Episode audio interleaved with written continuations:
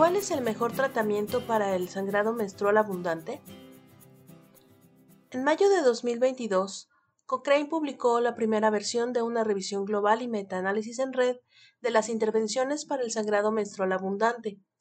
que puede afectar a entre el 20% y el 50% de las personas que menstruan durante su edad reproductiva. Hay diversos tratamientos disponibles, cada uno con sus pros y sus contras. Y es probable que el mejor tratamiento dependa de varios factores, como la edad, el deseo de tener hijos, las preferencias personales y los antecedentes médicos. En este podcast se da una visión general de lo que se encontró. Este podcast ha sido traducido por Yasmín García del Centro Cochrane Iberoamericano y locutado por Mauina Campos Castolo del Centro Cochrane Asociado de la Universidad Nacional Autónoma de México. La revisión global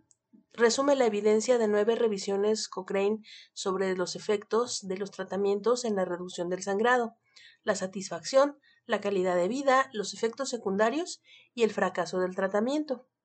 También utilizó un metaanálisis en red para combinar los datos, ya que este método estadístico permite comparar todas las intervenciones al mismo tiempo, para averiguar cuál produjo los mejores resultados. Las nueve revisiones incluyeron un total de 104 estudios y casi 12.000 participantes, y fue posible utilizar los datos de 85 ensayos con algo menos de 10.000 participantes. Las intervenciones médicas comparadas fueron los antiinflamatorios no esteroideos, los antifibrinolíticos ácido tranexámico, los anticonceptivos orales combinados, el anillo vaginal combinado, los progestágenos luteínicos orales y de ciclo largo, el sistema de liberación intrauterina del levonorgestrel, el etamcilato, el danazol y el placebo como tratamiento simulado.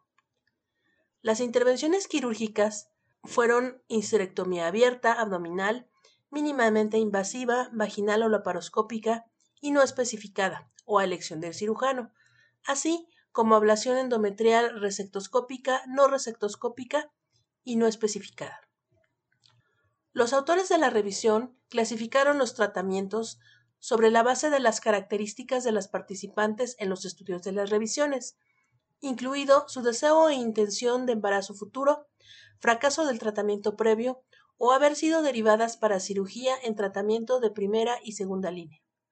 El tratamiento de primera línea incluyó intervenciones médicas y el de segunda línea incluyó el sistema de liberación intrauterina del levonorgestrel, más intervenciones quirúrgicas, lo que significa que el sistema de liberación intrauterina del levonorgestrel se incluyó en los tratamientos de primera y segunda línea. A partir del metaanálisis en red, el sistema intrauterino liberador del levonorgestrel parece ser la mejor opción de primera línea para reducir el sangrado menstrual, con los antifibrinolíticos en segundo lugar y los progestágenos de ciclo largo en tercer lugar.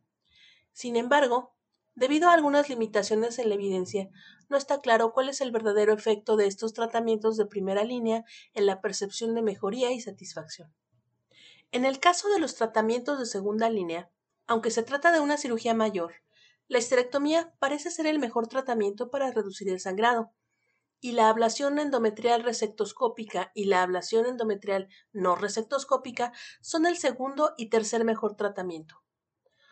No está claro el verdadero efecto de los tratamientos de segunda línea sobre la amenorrea, que es la ausencia de pérdida de sangre menstrual, pero la evidencia indica que la histerectomía mínimamente invasiva da lugar a un gran aumento de la satisfacción